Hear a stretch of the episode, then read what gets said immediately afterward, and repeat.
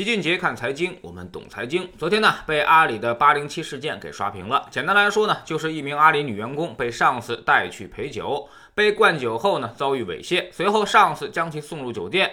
监控显示，该上司呢又在夜间四次折返，涉嫌性侵。这名阿里女员工在当地报警之后，又回到阿里总部反馈，要求开除涉事人员，但阿里总部的反应比较冷漠。最终呢，这名女员工只能在食堂发布传单。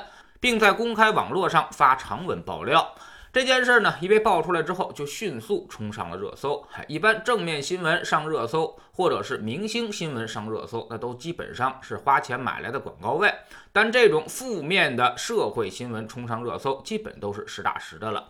瞬间骂声就开始铺天盖地，甚至最后直指阿里的文化出了大问题。在整个事件当中，阿里确实犯下了很多不可饶恕的错误。首先呢，就是让女下属去陪酒且灌酒，这一直被视为是职场陋习。虽然阿里已经是全球顶尖的公司了，但是仍然逃不脱这种丑陋的文化，实在让人是非常气愤。之前不少人都对此是深恶痛绝，碍于工作，所以大多都是敢怒不敢言，正好借着这个事件发泄一下这些怨气和不满。第二呢，就是性骚扰在职场中也是大忌。它同时又具备了猎奇性，所以又恶心又具备传播力。无论哪个行业、哪个公司发生，都会瞬间的引爆网络，更别说阿里这样一个万众瞩目的公司了。把九岁女员工送入酒店，并且一夜四次潜入房间，这种事儿天然它就具备爆发力，必然会引发全网的道德声讨。第三呢，本来阿里有自救的机会，但其庞大的组织以及和稀泥的作风，让整个事件最终不可收拾。无论是更高一级的领导，还是 HR 部门，听到这种投诉，应该能够判断事情发酵。后的严重性，但是阿里却并没有采取任何有效行动，最终被舆论推上了道德的审判台，那么必然是一场口诛笔伐。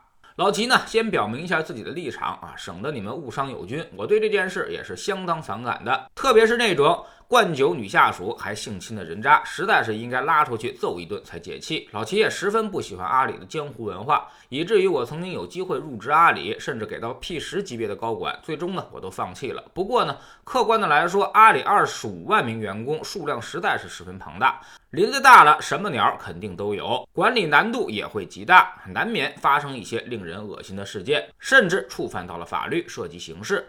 但是呢，作为公司来讲，你没办法保证不犯。错，但是至少可以尽量的去挽救错误。其实阿里 CEO 逍遥子张勇也说的很对，首先应该为冷漠、为没有及时处理而道歉。那意思就是说，犯错在所难免，但公司的冷漠无动于衷就太不应该了，这足以让他感觉到震惊、气愤和羞愧。事件发酵之后，涉事员工以及一二级主管才都被停职。阿里也在积极的配合警方调查。这个事儿对于阿里来说，甚至影响可能会比上次反垄断被罚掉一百八十二亿还要可怕。很多用户已经表示，对于阿里不再信任，甚至反感。罚掉一百八十亿，对于阿里来说是很难伤筋动骨的。但是如果口碑崩塌掉，那么这种打击可能才是致命的。所以这种社会热点事件呀，对于阿里的股价打击应该不容小觑。阿里巴巴港股股价已经从去年十月的最高点三百多块钱，已经跌到了现在不足两百港元了，马上就要迫近去年疫情爆发时的最低点，未来恐怕还会大幅下跌。在知行球秦杰的粉丝群里面呢，本来对于抄底中概股十分感兴趣的那些朋友，在这个事件爆出来之后，也纷纷表示阿里不配我抄底，甚至因为厌恶准备放弃这种抄底行为，有的呢甚至连中概股都不想买了。但其实大可不必，个人情感归个人情感，投资归投资。这种社会热点事件的爆发，其实很难改变公司的基本面。后面阿里肯定会吃一堑长一智，妥善处理，该开除的开除，该整顿的整顿，很快就会平稳下来。而舆论的情绪呢，也都是健忘的。等下一个社会热点出来，那么这件事儿也就会渐渐被淡忘了。所以卷入舆论风波，让股价暴跌，基本上都属于是杀估值，不太可能是杀逻辑。所以，一个合格的投资者，有时候就必须要冷血、冷漠、冷酷无情啊！当年三聚氰胺事件爆发的时候，大家都对国产牛奶是口诛笔伐的时候，那时候才是建仓奶业的最好时机。后来，白酒塑化剂和反腐倡廉又引来了骂声一片，甚至很很多人都把矛头指向了茅台，说茅台啊就是腐败的工具和符号。但翻回头你去看看，那时候茅台才是最佳的买点。阿里这个事儿也是一样，我们也很同情女员工的遭遇，也写文章骂阿里不作为，甚至呼吁刑事调查。对于涉事人员，不光是开除这么简单的问题，要必须给予应有的刑事处罚。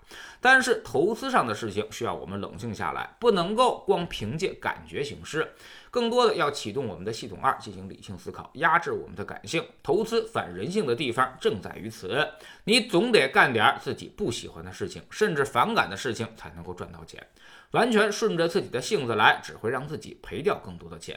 所以老齐最后大胆预测，这次阿里丑闻事件是一次很好的市场情绪观察窗口。一个跟经营关系并不太大的事件，很可能会完全反应过度，而这恰恰又说明投资的时机可能已经快到了。等这次情绪宣泄之后，很有可能会迎来未来几年的绝佳买点。在知识星球秦杰的粉丝群里面，我们之前就讲过抄底中概股的三大条件。现在呢，第一个条件已经具备，阿里这个事儿出来之后呢，很快第二个条件应该也就具备了。现在就等第三个条件出现，然后就可以进场抄底了。如何买？怎么买？用什么基金去买？老齐都手把手的教给了大家。我们总说投资没风险，没文化才有风险。在这里，我们不但会给你结论，还会告诉你逻辑和原因，让你自己掌握一套分析的技巧和方法。在智星球老齐的读书圈里，我们继续讲《股票深度交易心理学》这本书。昨天我们说到了，投资中要有点阿 Q 精神。这次阿里事件其实就刚好用到了这点。有时候呢，我们并不是在跟事件进行对抗，而我们只是在跟自己的情绪进行对抗。你越想挣扎，就会陷得越深。其实这个世界啊，能在感情上重伤你的，除了你自己之外，没有其他人。每天十分钟语音，一年为您带来五十本财经类书籍的精读和精讲。喜马拉雅的小伙伴可以在 APP 顶部搜索栏直接搜索齐俊杰的投资书友会。老齐每天讲的市场策略和组合配置，以及讲过的书都在这里面。读万卷书，行万里路，让自己获得提升的同时，也可以产生源源不断的投资收益。欢迎过来体验一下，给自己一个改变人生的机会。